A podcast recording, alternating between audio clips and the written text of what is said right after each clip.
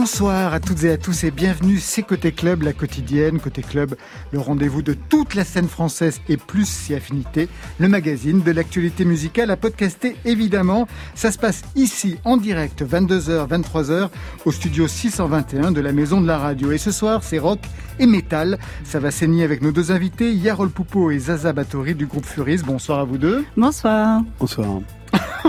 très réservé, hein, très protestant dans cette oh façon Je savais la technique, maintenant je... Oui, vous savez tout quoi faire, d'accord, très bien. Yarol Poupeau, je vous croyais plus électrique. Et je ne parle pas seulement de la guitare, le guitariste de FFF, de Black Minou, de Johnny Hallyday sur 200 concerts, le producteur, le directeur de label, le compositeur de musique de film et qui chante aujourd'hui en son nom, Yarol Poupeau. Vous vous racontez dans une bio qui dit tout. À vos côtés donc Zaza Batory, c'est bizarre, ça sent le pseudo, batteuse et fondatrice du groupe Furies, vous prenez un peu de hard rock, une dose de heavy metal avec un esprit trash, vous secouez tout ça et vous obtenez l'énergie brute de Fortune's Gate, premier album pour un groupe né en 2013. Marion, vous nous sortez du studio encore ce soir? Oui Laurent, on va faire un tour sur le net car salle de concert fermée, festival annulé, mais qu'importe, The Show Must Go On. Et ça se poursuit sur la toile avec les lives de Sébastien Tellier et de Rodolphe Berger. Marion, donc euh, bah, vous avez rendez-vous tout à l'heure avec eux au téléphone, si tout va bien. Voilà, vous savez tout maintenant. Ben, on va tout entendre. Bienvenue au club. Côté club, Laurent Goumard sur France Inter. Zaza Batory, batteuse et fondatrice du groupe de métal Furies, Yarol Poupeau, guitariste, chanteur aussi en solo, directeur de label, j'en passe, après avoir fait partie des groupes FFF, Black Minou. Vous vous connaissez, j'imagine, au sein de la grande famille de la scène française, tous les deux? Euh, euh. Nous Ouais. Euh, en vrai, je crois qu'on a dû se croiser en fait dans certains concerts à Pigalle, en tout cas. Oui, sûrement. Mais on n'a jamais travaillé ensemble. Non, jamais. Zaza Batory, donc un pseudo celui presque d'une girl du Crazy Horse. oui, tout, oui, ça peut. Ouais, ça peut. Ça cache une attachée de presse, en fait. Tout à fait. Bah voilà, du vrai nom, c'est Elisabeth Lavarenne, l'attachée de presse de François N. Las Montaigne, Anna Calvi, Franz Ferdinand, The Kills, Malik Judy.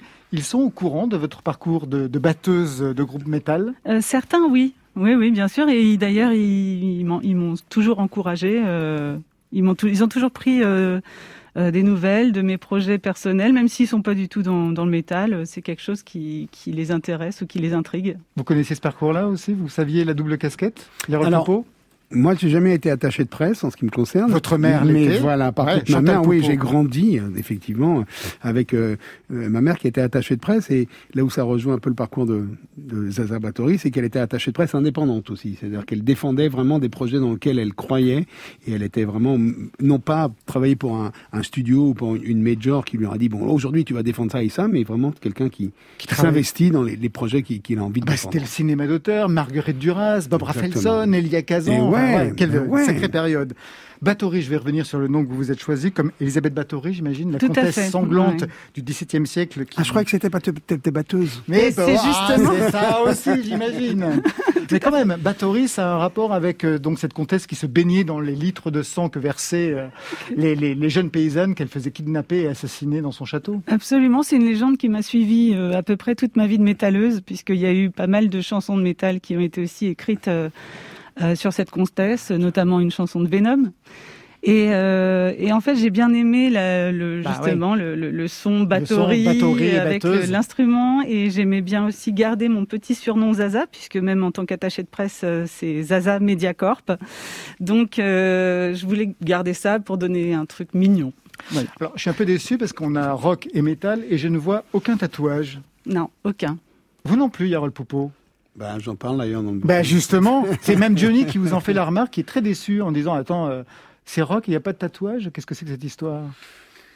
Euh, alors comment dire, le tatouage, moi quand j'étais môme, un mec était tatoué, c'était vraiment un voyou, un bandit ou un repris de justice ou quelqu'un qui sortait de prison. Enfin, il y avait un truc dangereux dans le tatouage. À partir du moment où j'ai vu autour de moi des gens tatoués de tout partout pour un rien, pour un oui, parce qu'on est en vacances, parce qu'on est bourré, parce qu'on veut se faire tatouer euh, n'importe quoi, un petit entrelac de surfeur ou un truc à machin, j'ai trouvé que le tatouage avait perdu un petit peu de sa de sa de sa sublime. Et donc du coup, euh, ben non, j'ai pas de tatouage, j'ai aucun tatouage. Et d'ailleurs, en en discutant avec un ami à moi qui est tatoueur à Los Angeles, c'est presque ça en fait maintenant le vrai tatouage. Exactement, de n'avoir rien sur sa peau. Ouais. Exactement, je suis complètement d'accord avec Yarol. Ouais. Alors, euh, scène métal pour le groupe Furies, on va en parler. Pour vous, Yarol Poupeau, ça évoque quoi la scène métal? Alors moi, j'ai, ben alors tu parlais de Venom tout, tout à l'heure. moi, moi j'ai, beaucoup. Alors j'ai jamais eu de groupe de métal. Moi, j'ai fait du, du hardcore. C'est-à-dire du hardcore plutôt dans des groupes un petit peu la, la, la veine qu'il y avait autour de, de groupes comme euh, DI, euh, les Bad Brains ou des groupes comme ça dans les années 90 tu vois, euh, un peu une énergie plutôt punk, Black Flag et des trucs comme ça. Mhm. Euh, j'ai fait, j'ai, j'ai été un grand grand fan de, je suis toujours un grand grand fan de hard rock. J'ai jamais eu de groupe de métal, mais je suis je suis de près euh, tout ce qui se passe euh, à ce niveau-là. Je suis, je suis tr- très copain avec beaucoup de gens comme le Massisteria ou ou d'autres groupes de métal en France et que j'aime beaucoup. Alors, il y a plein de guitares héros dans le métal et celui-ci vient de nous quitter.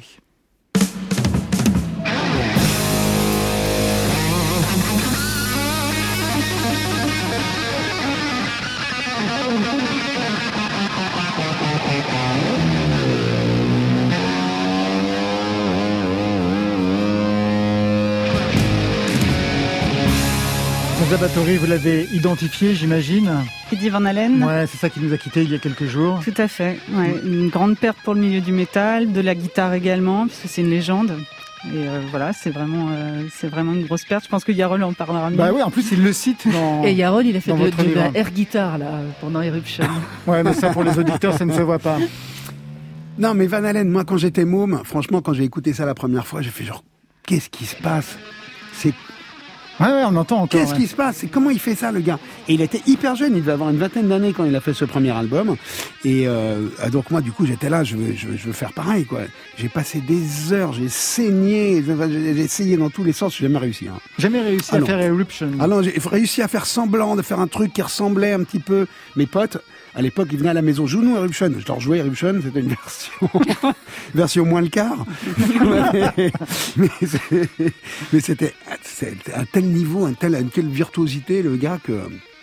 Et puis, il fait partie de ces mecs qui ont sont, sont vraiment un comment dire un, un marqueur dans l'histoire de la guitare électrique. Quoi. Il y a, bon, il y a évidemment Jimi Hendrix, Jimmy Page, et puis il y a, il y a Van Halen. Quoi. Alors, encore des guitares tout de suite avec The Liminianas, figure de pro du garage psyché à la française, découvert par les labels rock de Chicago. Vous les connaissez, j'imagine? Oui, je les connais un petit peu. Je n'ai jamais travaillé avec eux, mais oui, je les ai déjà croisés. Euh, Ils sont basés à Perpignan, je Tout à fait. Basé à Perpignan, toujours ouais, encore. c'est très mal. Et moi, je ne les connais absolument pas. Ah, vous avez Non. jamais entendu Non. Alors, alors, c'est parfait. Bienvenue Non. à France Inter. Le duo est donc basé à Perpignan. Il a connu le succès la quarantaine passée et vit de sa musique que depuis 5 ans. Donc quoi, il ne faut rien lâcher. Calentita sur France Inter. C'était l'été sur cette plage de la Costa Blanca. Le soleil dans tes cheveux et la radio qui jouait. Agua fría. Huevos fritos. Colacao. Mantecao. Agua fría. Huevos fritos. Colacao. Mantecao. Calamares. Nu sur la plage, Chipirones. je joue du sitar. Bocadillos. Je sais, Mejillones. tu es accablé. Calamares.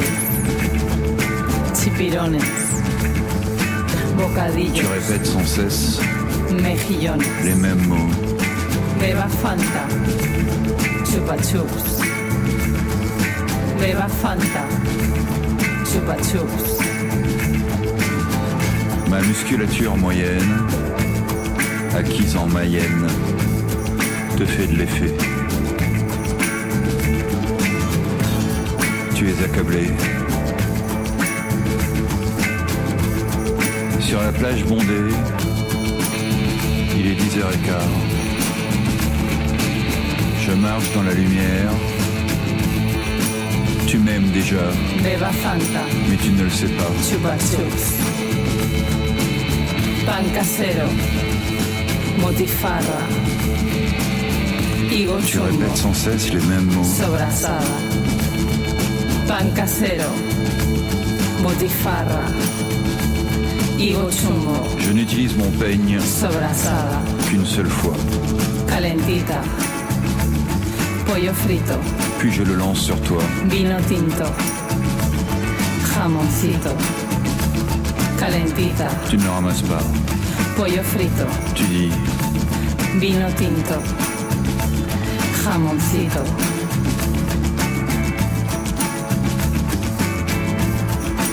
Tu es accablé. Beva Fanta.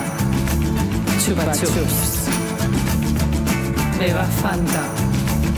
Chupa Chups.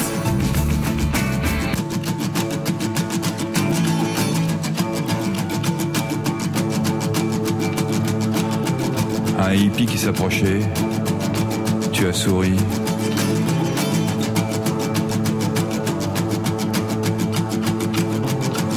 Et tu lui as dit Marijuana. Marijuana. Marijuana. Marijuana.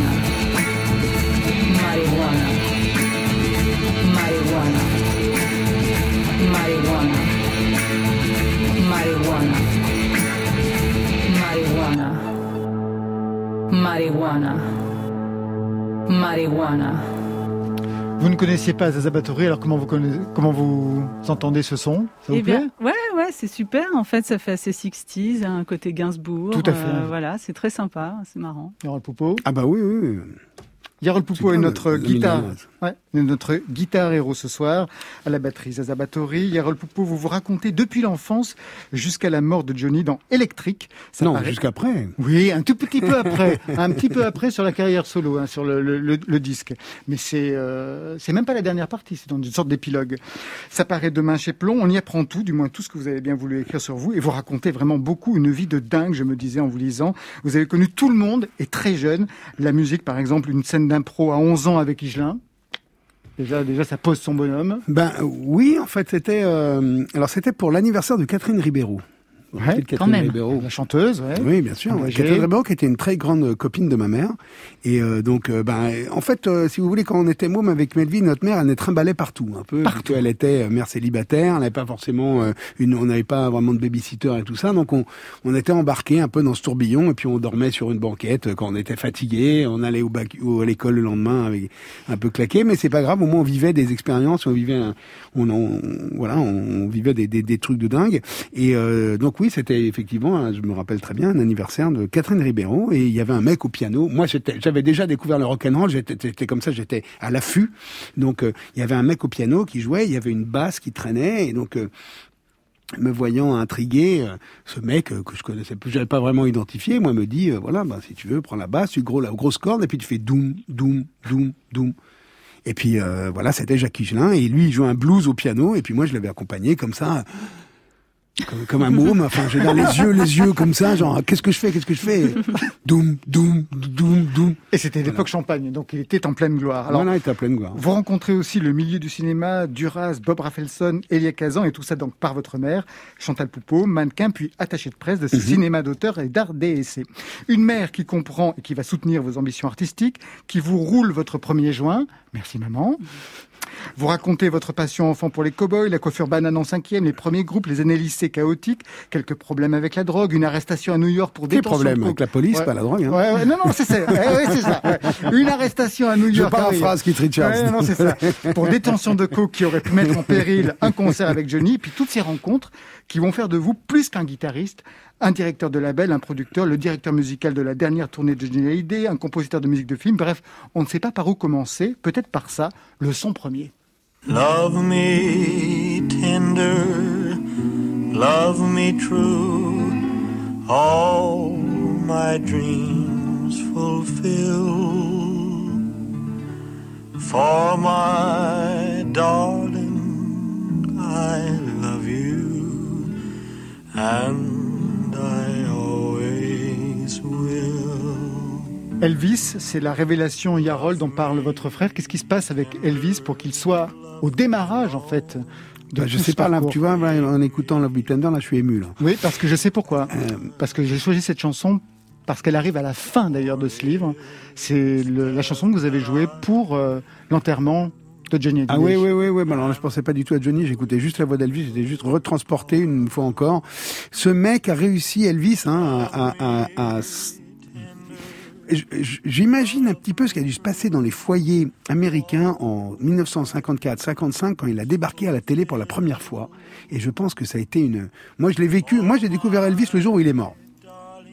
Il y avait de la musique à la maison avant. Il y avait Bob Dylan, il y avait les Beatles, il y avait Cat Stevens, il y avait des Fleetwood Mac, il y avait des trucs un petit peu euh, que, moi j'adorais. Ça me faisait déjà, ça, me faisait déjà kiffer la musique. Mais Elvis, je, je connaissais pas. Et quand il est mort, il y a eu Jalos Rock à la télé et j'ai eu un flash hallucinant. C'est-à-dire que ce mec, en fait, réussit, catalysait vraiment tout ce que j'avais envie de, de j'avais dans moi cette, cette, cette envie de, de, de, de me lâcher, d'être, d'être sauvage, de me rouler par terre, de, de pousser des hurlements, de, de, de trucs incontrôlés, sauvages. Enfin, j'avais envie de ça, un peu comme beaucoup d'enfants. Hein. Et quand j'ai vu Elvis, j'ai dit, mais oui, c'est ça. C'est ça le truc. C'est-à-dire que ça devait être Jailhouse Rock ou je sais pas quoi. Oui, c'est ça, c'est ça. Et, C'est la première. euh, et j'étais, mais voilà, en fait, c'est ça la vérité. Voilà. Avant, je voulais être cow-boy. Je sais. On voit plein de être photos. cow-boy. Vous avez un joli déguisement. Vous étiez tout le Ah temps ouais, avec ouais, euh, ouais, j'étais à fond, de hein, j'étais à fond cowboy et tout. euh. Mais euh, quand j'ai vu Elvis, j'ai fait, mais genre, non, c'est mieux que les cowboys, c'est mieux que les Playmobil, c'est mieux que qu'Action Joe, je veux être Elvis. Enfin, voilà, ça- et donc du coup, je sais pas, ça, ça a fait un truc euh, euh, électrique, effectivement, un espèce de, de, de branché sur la prise qui a fait que Vous avez eu une révélation de cet ordre-là, vous aussi, abattoiries Ouais, Avec c'est assez rigolo puisque j'ai eu à peu près le même sentiment d'électricité en fait quand j'ai entendu euh, quand je, je devais avoir 12 ans, euh, mes parents sont des grands amateurs de musique classique en fait, mais ils ont toujours été très ouverts. Et, euh, et le soir, avec ma sœur, on avait le droit de, de faire écouter un titre euh, de notre choix et de faire découvrir à toute la famille, quoi. Et ma sœur a ramené une cassette de Metallica, l'album Ride the Lightning. Et moi, j'avais donc 12 ans, et puis j'écoutais un peu, bon, il y avait Aerosmith un peu, voilà, à cette époque-là, c'était euh, Get a Grip, ou non, ou je sais plus quel, album, en tout cas, mais, et euh, j'entends Fight Fire with Fire, et c'est ça, je me suis dit, c'est ça que je veux écouter, c'est ça que je veux faire, c'est, c'est ça que j'adore, quoi. Et c'est ça qui, ça a été euh, dans les tripes, quoi, et ça, m'a vraiment traversé, ça a été comme une révélation, et le métal est arrivé par ça. Alors, le livre, Retour au livre de Yarol Poupeau, c'est aussi la naissance d'un musicien qui va apprendre, et ça c'est très intéressant parce que vous allez apprendre plein de techniques pour la guitare. Vous avez vous co- construire un jeu avec euh, les plus grands professeurs, excellents techniciens. Quel est le professeur qui vous aura le plus marqué? Et aujourd'hui encore, vous en avez la signature. Alors, ce qui est cool, c'est qu'aucun aucun de tout cela ne sont professeurs. Mais non, c'est ça, c'est des Voilà. musiciens. C'est des musiciens, en fait, et c'est je pense que c'est le meilleur moyen d'apprendre, c'est d'apprendre de gens. euh, Enfin, après, euh, peut-être si j'avais fait une école de musique ou si j'avais appris avec des professeurs. euh, je- je- j'en serais- serais ravi. Mais là, c'était des gens dont c'était le métier, c'était des musiciens. C'est-à-dire qu'en fait, euh, notamment euh, ce mec qui s'appelle Eric Lévy, qui était un, un très bon, très bon ami de, de Chantal, ma mère, qui euh, m'a montré mes premiers riffs, mes premiers trucs, comment jouer le tan tan tan tan tan tan tan, le premier riff de blues, euh, euh, le, le, le, le milestone du truc, l'intro de Oh Carol de, de, Chuck Berry.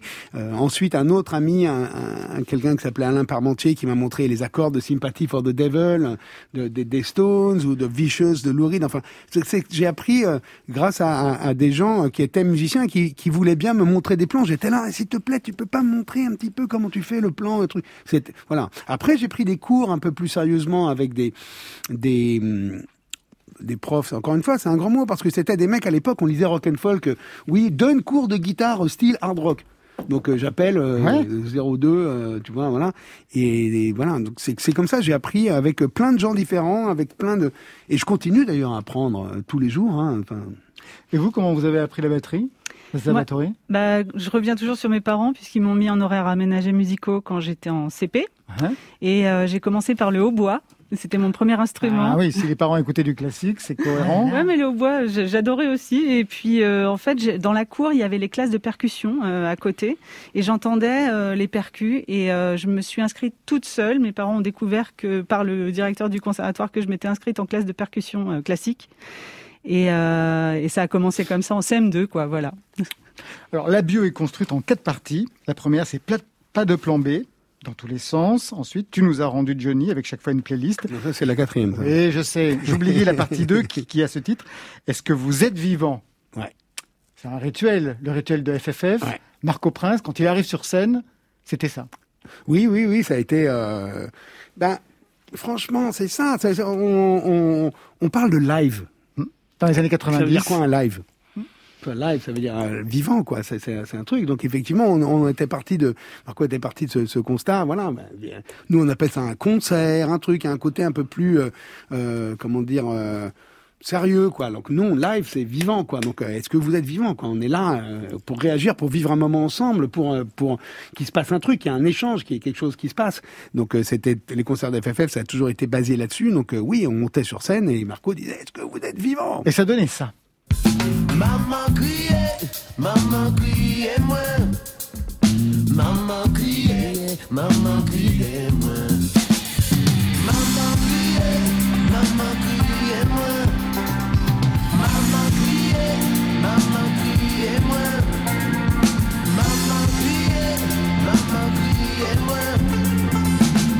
Alors la période avec FFF, Là, c'est les années attends, je- 90. Vous ouais. avez choisi un exemple. Bah oui, c'est marrant choisi. parce que c'est, c'est, c'est- du coup c'est une des rares chansons où c'est pas Marco qui chante, c'est Crichou. exactement. batteur, C'est pour ça que une en chanson en venir. créole qu'on aime beaucoup, s'appelle Maman crier. La période est vivante d'ailleurs. Les tournées, les concerts, vous réanimez Joe Strummer, ex-chanteur des Clash en 91 quand il sort de scène. Vous ouvrez les concerts de John Clinton. Qu'est-ce que vous retenez de cette période FFF qui va vous servir par la suite quand vous ferez les 200 concerts avec Johnny et que vous serez son directeur musical? Ben, pff, alors la question, euh, ben, j'ai retenu que euh, voilà, il faut y aller quoi. Ouais, mais un directeur musical, Johnny, il que en avait. Non, mais un directeur musical, Johnny, il en a eu avant vous. Et pour autant, il y a une signature que vous allez avoir. Vous travaillez d'une façon différente. Oui, ben, c'est ce que je dis, il faut y aller.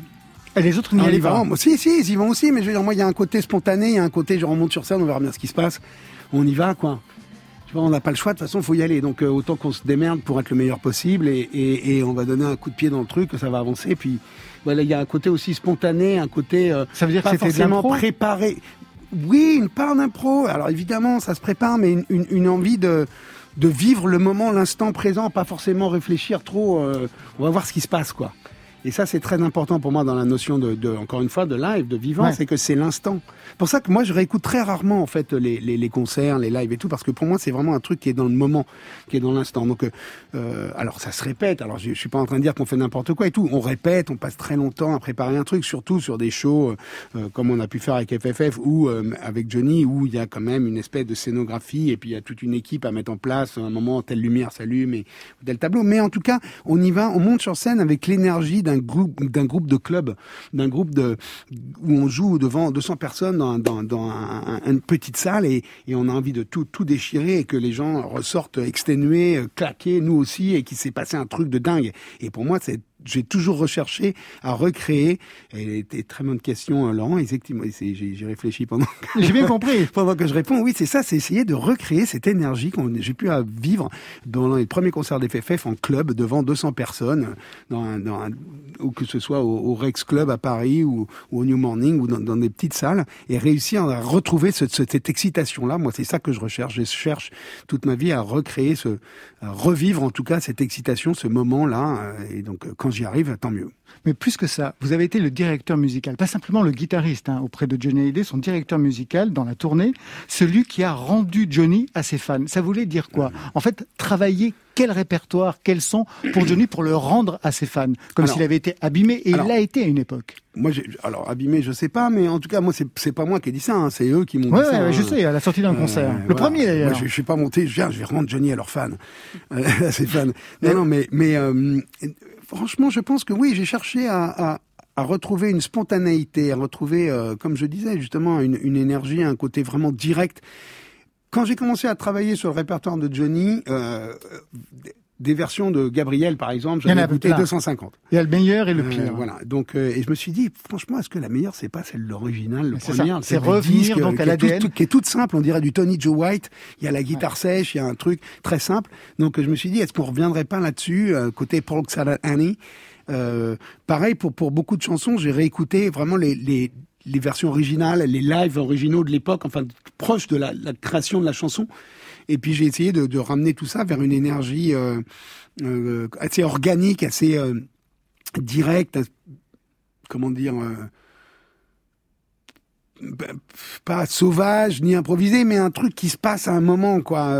Voilà, pas trop, pas trop contrôlé. J'ai essayé de garder une marge de manœuvre, une marge de, marge de, de liberté et de, de bordel dans le bon sens.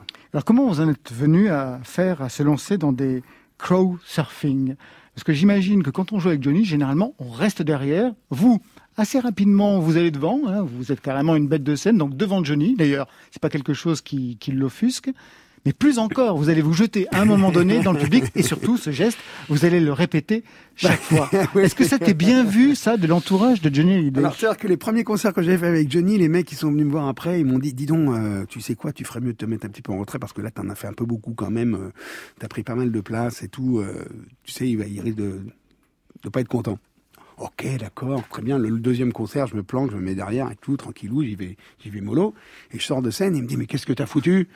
Pourquoi t'as pas été faire le con comme hier, là? C'était super ce que t'as fait. Pourquoi t'as pas été troulé par terre et jeté dans les gens? Donc en fait, à partir du moment où j'avais son, son, son, son aval et son, sa bénédiction, quoi, euh, bah, moi, je me, moi, c'est ce que je savais faire. C'est-à-dire qu'effectivement, le crowdsurfing, euh, tu, tu sais comme moi, ça Zabatori. Bah, Je pense pas que vous le fassiez, vous, Zabatoré. Alors moi non, je le fais pas. Déjà, à la batterie, c'est compliqué. Ah le c'est- son n'est c'est- pas À plus la la batterie, vous êtes un- tout au fond, donc il faudrait courir sur la scène pour ce jeu. Non, mais je veux dire, le, le, le- ce qu'on peut appeler le, le stage diving, le crowdsurfing, le slam et tout, moi, c'est un truc que j'ai vécu tellement dans les années 90. Avec les concerts d'FFF, c'était que ça. Il y avait des mecs qui faisaient la queue de chaque côté de la scène pour monter sur scène, juste pour se jeter. Ils écoutaient même pas la musique. hein. C'était un sport. Les mecs venaient en maillot de bain avec une serviette autour du cou, juste pour pouvoir faire du, du stage diving. Donc, euh, moi, c'est un truc qui était parti d'un un concert normal, quoi. Le- Et maintenant, je- quand vous êtes tout seul, avec vos propres chansons, vous le faites aussi?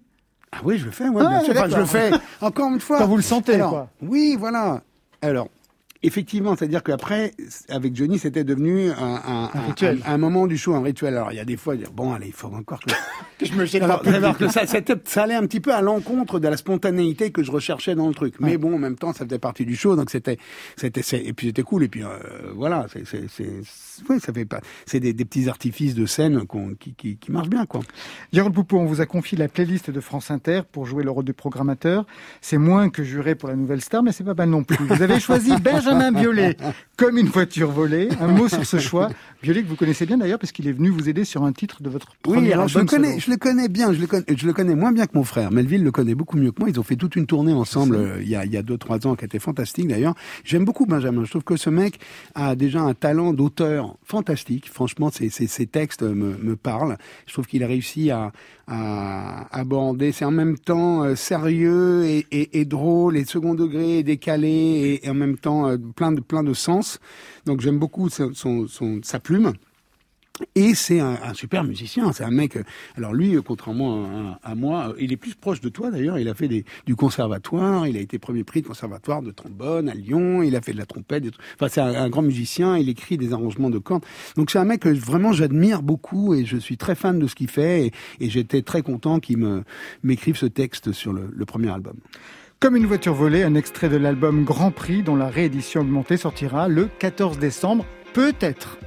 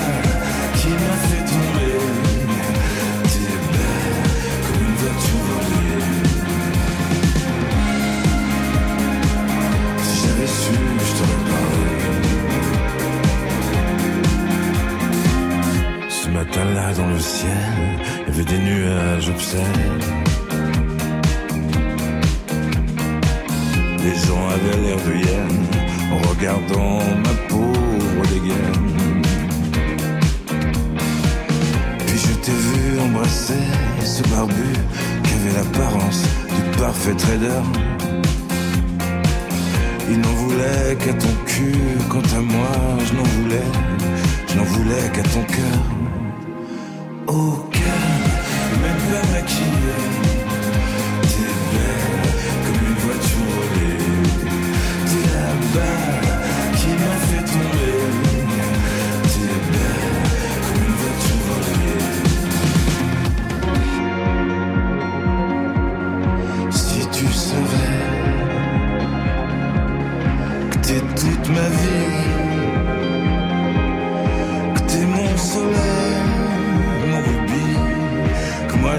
je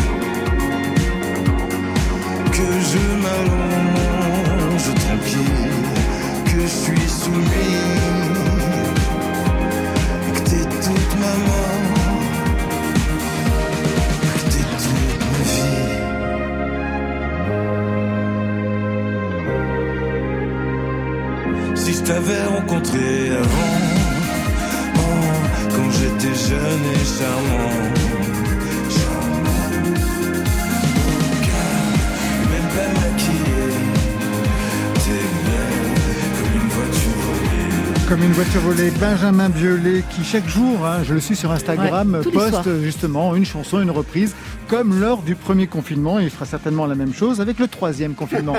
nouveau rendez-vous, nouveau Il rendez-vous pour vous. des vieilles. Ah non, non, non, non, non, c'est pas du. On s'en souviendra plus. Au 15e confinement, on saura plus où on en est.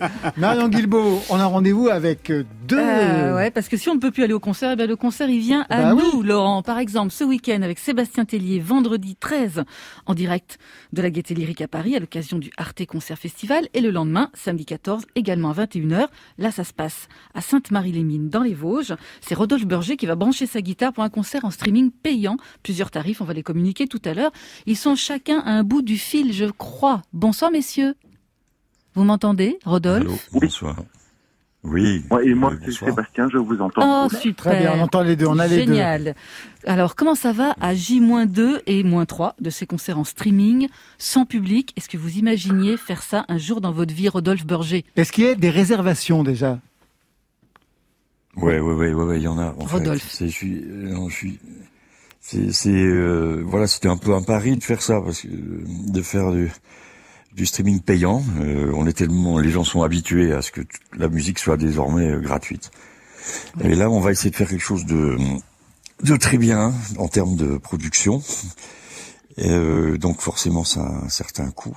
Et, euh, et on propose aux gens de, bah de, oui, du coup, de, de participer, d'acheter cette, ce concert qu'on va vraiment penser comme un concert. hein. Ouais, vous allez nous raconter tout à l'heure un peu la scénographie. Sébastien Tellier, vous imaginiez, vous, faire ça un jour dans votre vie Un concert sur le net, sans public? Euh, non, pas vraiment. Euh, j'ai j'ai fait un petit peu, il n'y a pas très longtemps, une émission de télé qui s'appelait Le Festival des Festivals. Oui. Il n'y avait pas vraiment de public et j'ai trouvé ça très sympa. C'est-à-dire, euh, j'étais posé, euh, je pouvais vraiment me concentrer sur mon clavier. Je, il n'y avait pas, eh Sébastien, machin, à poil, machin. Euh, Donc euh, c'était c'était super quoi. Moi j'ai adoré ça. Moi, je dis Sébastien à Poupeau. poil. Oui, moi aussi, Sébastien. Comment ça va, poil. Sébastien C'est le Poupeau. Ça va et toi Ouais, ça va, Ouais, super. en attendant, Ouais, cool. Bon, Ouais. j'ai- regardé ton truc alors. Ouais, bah ouais, ouais, bah ouais, vendredi 21h, n'oubliez pas. Ouais, ouais, ouais, Arte.tv. t'inquiète. Sébastien Tellier, d'ailleurs, ça va faire six ans que vous n'êtes pas remonté sur scène, à part le Festival des Festivals. Hein, on était là avec Laurent, vous a vu. Donc j'imagine qu'il va y avoir une grosse attente. Surtout que vous allez revisiter piano-voix vos chansons. On en écoute quelques notes.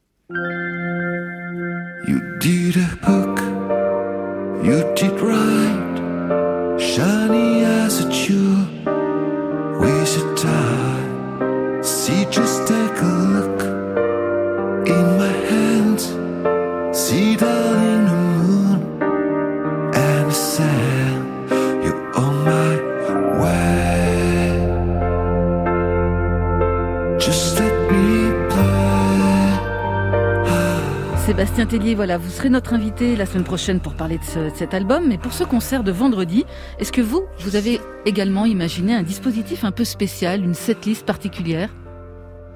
J'ai euh, j'ai fait quelque chose, voilà, où c'est plus euh, l'émotion, le fait de planer et tout qui, est mis en avant. Pas, je me suis pas dit tiens, je vais faire un truc plein d'énergie, comme on dit. Bon, quand on va faire un festival, faut qu'il y ait de l'énergie, il faut, faut que le public y danse, faut qu'il chante et tout. Là, c'est plus, euh, c'est vraiment fait pour des gens allongés sur un canapé, qui est euh, ma position préférée. Rodolphe Berger, vous Vous imaginez la même chose? Pas vraiment, hein, je crois. Vous êtes euh, accompagné Euh, par ouais. Sarah Murcia et par Christophe Calpini, c'est ça? Ouais, voilà. ça va être dur de, de rester allongé sur son canapé avec Sarah et, Ouais. et Christophe, quoique. Hein, euh, bon, j'aime les, les, les ambiances contrastées, mais euh, il y aura bien sûr euh, bah, ce truc rock'n'roll quand même que que je que je ne parviens pas à ne plus aimer. Ouais. Et puis euh, et puis les choses que voilà de mon nouvel album que je je je n'ai j'ai pas pu jouer en en live ça fait depuis juin évidemment comme pour beaucoup euh, comme pour tout le monde les concerts sont décalés euh, je sais pas quand je vais faire cette tournée donc j'ai eu envie de faire euh, voilà de le faire à distance et le, et le mieux possible voilà Alors, vous aviez déjà donné des concerts en streaming, hein, Rodolphe Berger, mais gratuit. Cette fois-ci, ça va être payant, Ouais. car c'est vous qui produisez ce concert. C'est une première en France. hein. Le concert streaming payant, je crois qu'il y a l'impératrice qui avait fait un, qui a fait un essai aussi. La gratuité de la musique, vous pensez que c'est la mort des artistes aujourd'hui? Oui, absolument. On peut résumer les choses comme ça, je pense vraiment. Sauf pour ceux qui, qui peuvent être, euh, enfin, qui, vendent énormément et qui euh, peuvent être dans cette nouvelle économie qui au fond repose sur la publicité, quoi. Et donc, pour les artistes comme nous, quoi, euh, il me semble que la gratuité, c'est, on peut résumer la chose comme ça, c'est notre mort. Donc, il faut à tout prix qu'on qu'on qu'on invente un peu de- d'autres, qu'on trouve d'autres solutions. Euh, donc cette proposition, en fait, ça marche déjà bien, je crois, en Angleterre, aux États-Unis. En Oui. France, on est en retard là-dessus, mais le, je suis persuadé que le streaming payant va se développer. Vous partagez ce point de vue, Sébastien Enfin, Tellier le- c'est souhaitable. Euh, moi, je, oui, bah, enfin, moi, j'aime bien l'argent, enfin, pas que ça. Tout le monde Ah bah tout le euh, monde, tous autour de la table, je vous le dire. S'il y a du cash à la fin, je le prends, je veux dire. Mais si on n'a pas, ça me va aussi. Je, je veux faire de la musique, c'est quand même très plaisant et tout. Bon, euh, oui, oui, non, c'est sûr. Enfin, moi, je suis aussi moi-même très content d'écouter de la musique gratuitement. Ah Euh, oui, c'est ce ça. que hein. je fais souvent.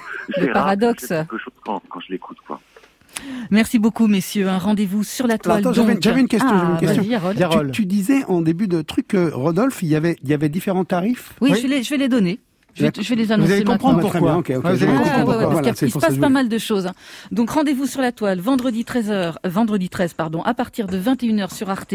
Ça, c'est le concert de Sébastien Tellier. Et samedi, 14h également. Non, 14. 14 novembre, décidément. 21h également sur la plateforme DICE pour celui de Rodolphe Berger avec trois tarifs. 15 euros, c'est le concert. 25 euros le concert plus une version remasterisée du concert à recevoir chez vous plus tard. Et 50 euros, c'est le concert, la version remasterisée. Un album de deux titres inédits numérotés et signé par Rodolphe Burger. De 10 titres, oui, oui, euh, signé par Rodolphe Burger. Et l'album Live at la Chapelle de Catonoma. C'est Noël avant l'heure. Merci beaucoup, Rodolphe Burger, pour, Bien, bien. pour tout ça. On va écouter un extrait de Bleubac.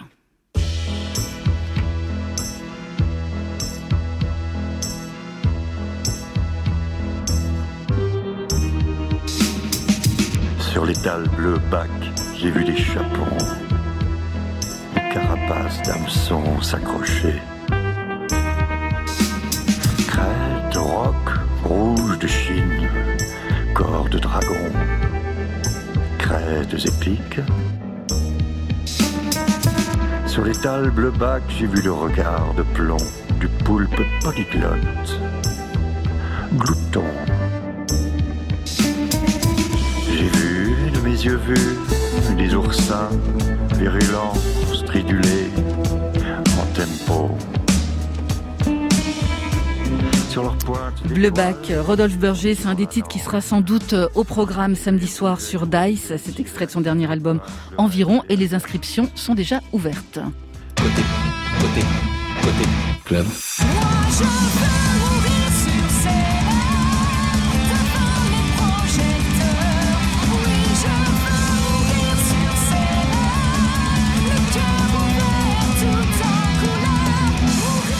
Elle avait de l'énergie, David. Oh là là. Oh là là Un mot sur cette reprise, Zaza Tori, qu'on avait entendue ici sur France Inter. Oui, on est Ouais. venu la- Bah ouais, dans le ici même. Ouais, je me souviens en très direct. très bien, Oui. en direct. Ah, au nouveau rendez-vous.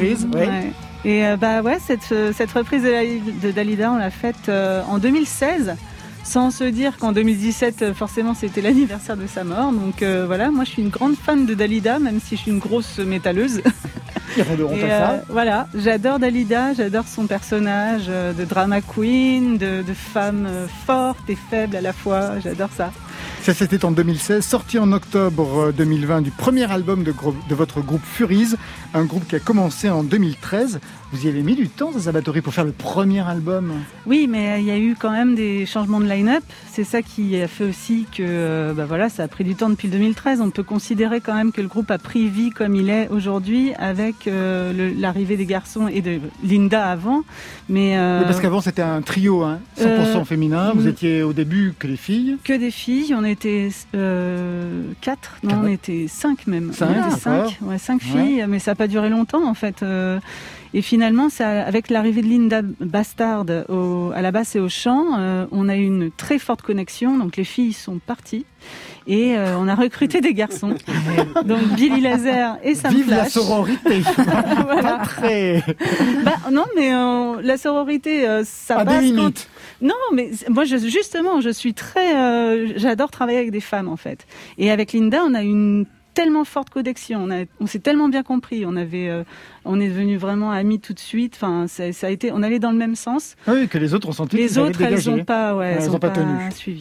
Question à l'attaché de presse que vous êtes aussi, Zabatori. Un premier album en 2020 pour un groupe créé en 2013. C'est quand même pas facile à vendre parce que l'album, c'est une carte de visite pour les festivals, pour les concerts, pour même Ouais. les émissions de radio. Vous connaissez très bien le, le- comment ça se passe en tant Ouais. qu'attaché de presse. Ouais, tout à fait, mais- C'était facile à vivre quand même, justement, cette Euh, absence d'album. Cette absence d'album ne nous a pas forcément empêché de faire ce qu'on voulait euh, parce que euh, euh, on a sorti une petite cassette démo pour euh, annoncer quand même euh, les l'arrivée des garçons. Et, euh, et en fait, ça a bien pris. Euh, bah, en plus, merci France Inter aussi, parce que vous en avez parlé. Euh, et puis euh, Canal euh, on a eu pas mal de promos en fait qui s'est fait. Bon, bah, c'est vrai que oui, en effet, j'ai fait un peu de promo, mais c'est Ah, pas c'est évident. normal. C'est pas évident de faire la promo de côtés. son propre euh, de son propre disque. Donc par exemple pour l'album, on a une attachée de presse qui est pas moi quoi. Ah bon Voilà, oui. Pourquoi vous êtes pas fait Ben, parce que je peux pas appeler les journalistes en disant t'as écouté Fury, c'est hyper bien. c'est mon groupe. je Bah ouais. pas. C'est pas évident. C'est euh, enfin je préfère quand même que quelqu'un d'autre s'occupe de ça. Et, euh, et en fait oui non on, a- on on a pu jouer au Hellfest par exemple sans avoir d'album. Ah, ça c'est quand même assez. Ouais. C'est plutôt pas mal. Et on a fait euh, des concerts en Allemagne, etc. Ça ne nous a jamais empêché de jouer dans des festivals, en fait. Alors tout de suite, un extrait de ce premier album, Gate, titre You and I. Ça parle de quoi? Ça parle de la genèse du groupe, euh, de, de- de- du fait qu'on soit très proches tous ensemble, qu'on ait une alchimie en fait entre nous et euh, ça parle un peu de l'amour qu'on a tous euh, les- l'un pour l'autre dans le groupe en fait. voilà. Vous êtes quatre, donc deux filles, deux Deux garçons. filles, deux garçons. Un guitariste droitier, un guitariste gaucher. Gaucher, symétrique. Et Vous êtes guitariste quoi, vous, Yarol Poupeau? Ben, euh, Ambidextre? droitier. Non, non, non, non, j'aime. non, non, non, je suis un pauvre droitier de base. C'est parti.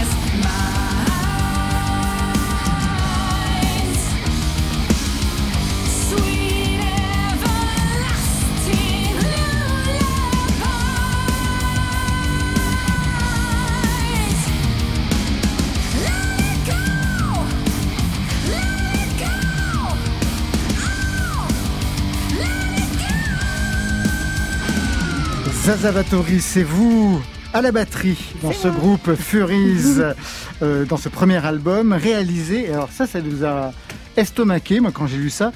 Réalisé dans le Labomatic Studio de Dominique Blanc-Francard, qui est quand Oui. même plus pop, plus variété que Oui. le son que vous produisez. Tout Pour quelle fait. raison vous êtes allé euh, dans ce, dans ce laboratoire-là Eh bien, en fait, on déjà on. Vous aviez déjà travaillé avec lui. hein On avait déjà travaillé en fait avec Bénédicte Schmitt, qui est euh, donc euh, aussi euh, la, la- la- aussi responsable du Labomatic Studio que Dominique, et euh, elle nous avait enregistré notre reprise de Dalida justement. Et on avait tellement eu une bonne expérience. moi, j'ai gardé contact avec Bénédicte. On est assez devenus assez potes.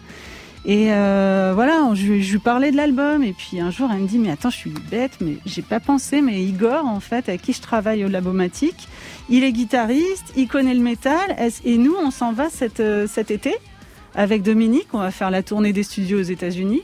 Euh, si vous voulez, vous pouvez enregistrer avec Igor. Donc c'est ce qu'on a fait. Euh, donc on a eu euh, un studio incroyable avec à la fois du vintage et de, du grand, de la pointe de technologie quoi, Pour enregistrer.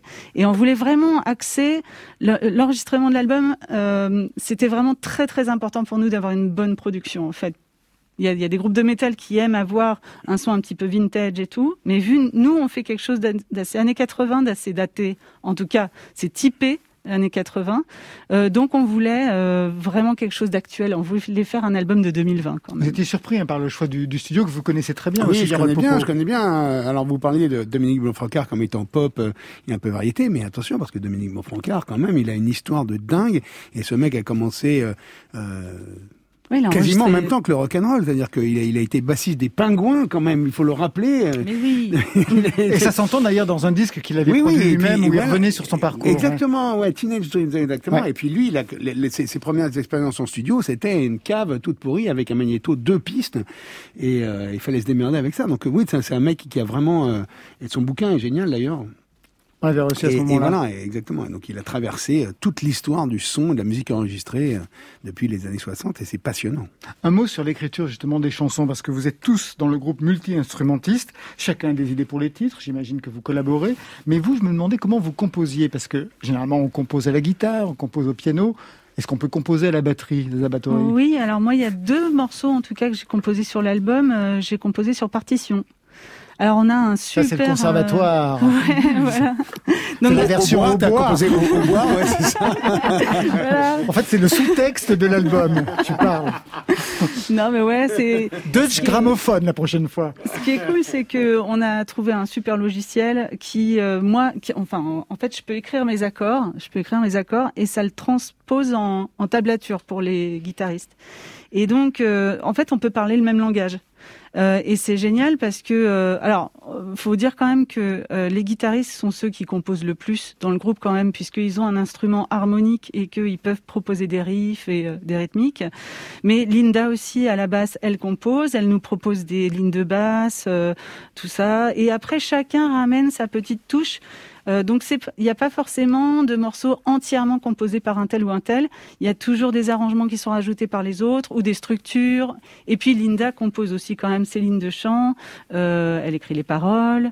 Donc, mais on, on y met tous du, du, du sien, quoi, en fait. Et euh, voilà, ça, ça donne une mixture avec plein de choses. Vous disiez tout à l'heure que ce serait un son qui rappelle les années 80, donc l'ADN des années 80. Sur scène, dans les années 80, pour ce type de groupe, il y avait quand même un certain décorum, on va dire, une certaine dramaturgie. euh.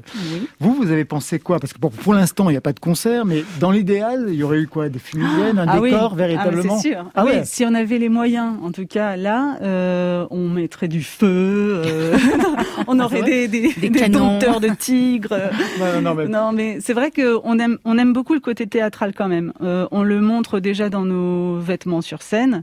Euh, et puis, euh, plus, plus nos compos avancent aussi, parce qu'on est déjà en train de composer le deuxième album, plus il y a un côté théâtral en fait qui se dégage en fait. Donc euh, et on aime beaucoup ce côté-là puisque c'est pas que un, un groupe de rock, on veut aussi raconter quelque chose. On est très intéressé par d'autres arts, les arts visuels. On a fait on a pris beaucoup de soins aussi pour le visuel de l'album, on a fait appel à Ah un bah, la couverture illustrateur. est super. Voilà, ouais. Donc c'est c'est la musique pour nous aussi. C'est il y a d'autres formes euh, qui viennent s'ajouter, d'autres formes, formes d'art euh, qui viennent s'ajouter à la musique. en fait. Peut-être un mot justement sur la couverture qui a même un lien avec justement le parcours euh, de ce groupe. On y voit quatre super-héros, deux garçons, deux filles qui sortent des ténèbres et qui escaladent la tour Eiffel. C'est la sortie dans la lumière, ça y est, Oui. c'est l'événement, enfin on s'en sort. C'est exactement Ouais, ça. c'est ça, oui. Ouais, puisque en Très fait années notre- 80 d'ailleurs, hein, dans, le, Bah dans ouais. la composition. En fait, Très on a comics. Notre première démo s'appelait Unleash the Furies et euh, ça nous représentait, euh, ça nous représentait sous terre dans une dans une grotte en fait. Et euh, c'est vrai que c'était pour montrer, c'est vrai qu'on était un groupe assez souterrain hein, pour le coup, personne ne nous connaissait. Et euh, Unleash the Furies parlait déjà de cette recherche de lumière en fait. Et là, pour l'album, on a voulu se représenter justement. Ça y est, on est sorti et on va vers la lumière, vers vers cette espèce de de, euh, de, de, de portes célestes euh, qui s'ouvrent en haut de la Tour Eiffel. En plus, la Tour Eiffel, ça nous plaisait beaucoup puisqu'on est parisiens. Euh, et, euh, et voilà, on- et on aime ce côté super-héros. On en parlait déjà avant. euh, donc il y a tout- toutes ces idées-là qui, qui ont pris forme. Elle est où la pochette? Elle est où Ah, elle est au bureau Elle est au bureau la pochette On va la voir tout à l'heure. Moi, j'ai une question. Les années 80, pourquoi? Ok, c'est le début du, euh, du heavy metal, c'est le début Ouais. du hard rock, enfin, la fin du hard rock, le début du heavy metal. Mais pourquoi les années 80 comme ça? Bah alors pour la plupart de- des membres du groupe, on est né dans les années 80, donc on les a pas vécus en tant qu'ados, mais c'est vrai que c'est la musique aussi qu'on écoute. euh, elle est issue de cette décennie. Et, pas enfin, simplement d'ailleurs, et pas simplement dans le métal, hein, parce qu'il y a Oui. par exemple la, la, la bassiste parle de Daniel Balavoine, Oui. donc euh, Oui, il n'y a oui, pas vraiment que des références dans le métal, ouais. Mais c'est des musiques qu'on a entendues petit aussi, donc euh, qui soit à la radio, par exemple Balavoine, c'est ça, c'est quelque chose qui est ancré dans notre cerveau euh, et, et en fait, ce sont des, mélodies. Il y a quand même quelque chose dans les années 80 où il y a toujours des mélodies un petit peu, euh, euh, comment dire, euh, un peu pas tristes, mais mélancoliques ou des choses comme ça. Et c'est vrai que ça donne toujours des beaux morceaux, des belles mélodies. Et, voilà, nous, les années 80, on les a vécus petits, mais on aurait aimé en fait voir les groupes qu'on écoute pas vieux. On aurait aimé les voir en fait, par exemple euh, euh, Judas Priest en 84 ou tout ça, mais on avait 4 ans, hein, ou euh, enfin moi. en Moi, j'en ai vu des quatre groupes de heavy metal à l'époque. Hein. C'est vrai, Yarol Bah oui, oui, j'en parle. mon oui, tonnerre. justement. Ouais, j'ai vu Dio, j'ai vu. Ah euh, Dio, bah ouais, tu bah vois. ouais, c'est voilà. J'ai vu c'est- Accept. Ah ouais. Eh ben tout de suite, on va calmer le jeu, je peux vous le garantir. Ça, oui, on va bien le calmer, Avec là. celle qui ne quitte pas ma platine en ce moment parce que j'adore son album. Carla Bruni qui signe son album de son nom comme si c'était une première fois. Premier album, c'était Quelqu'un m'a dit. Aujourd'hui, c'est quelque chose sur France Inter. Quelque chose de tendre s'est levé. Quelque chose qui nous hante, qui nous plaît. C'est quelque chose qui nous creuse, qui nous fond. Et qui nous va comme un gant. Quelque chose nous dit que c'est perdu. Que l'on va s'adorer sans issue. Et que l'on va se croquer à balles dents. Quelque chose obstinément. Mhm. Mais quel est donc ce quelque C'est la question que tous se posent. Quel est ce doux quelque chose là? Quel est ce bijou d'ici Quelque chose nous transperce comme une lame. Quelque chose nous traverse, nous réclame. Si l'on perce quelque chose en chemin, on est comme réduit à rien. Quelque chose nous chavire, nous retient. Oui, quelque chose nous déchire, nous étreint. Et ça nous étreint le cœur et le corps. Encore et puis oui, encore. Oui, encore. Mais quel est donc ce quelque chose? C'est la question que tous se posent. Quel est ce tout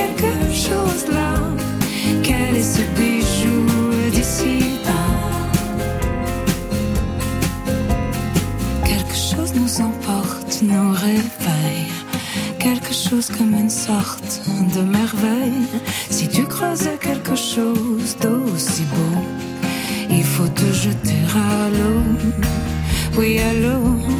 Mais quel est donc ce quelque chose C'est la question Contre-programmation assumée pour se quitter pour Côté Club. Merci Harold Poupeau. Bah, merci à vous. Électrique, ça sort demain chez Plomb et je signale aussi qu'on vous retrouve dans le livre Johnny vu par ses guitaristes 1960-2017. C'est hors collection. Zazabatori, merci beaucoup. Merci beaucoup. Le premier album de Furies Fortunatus Gate est disponible depuis mi-octobre. Demain, on se retrouve à 22h ou d'ici là en podcast avec Jeanne Chéral qui trouve toujours les mots pour le dire et Bonnie Banane avec son premier album très attendu. Allez, on ferme. À demain.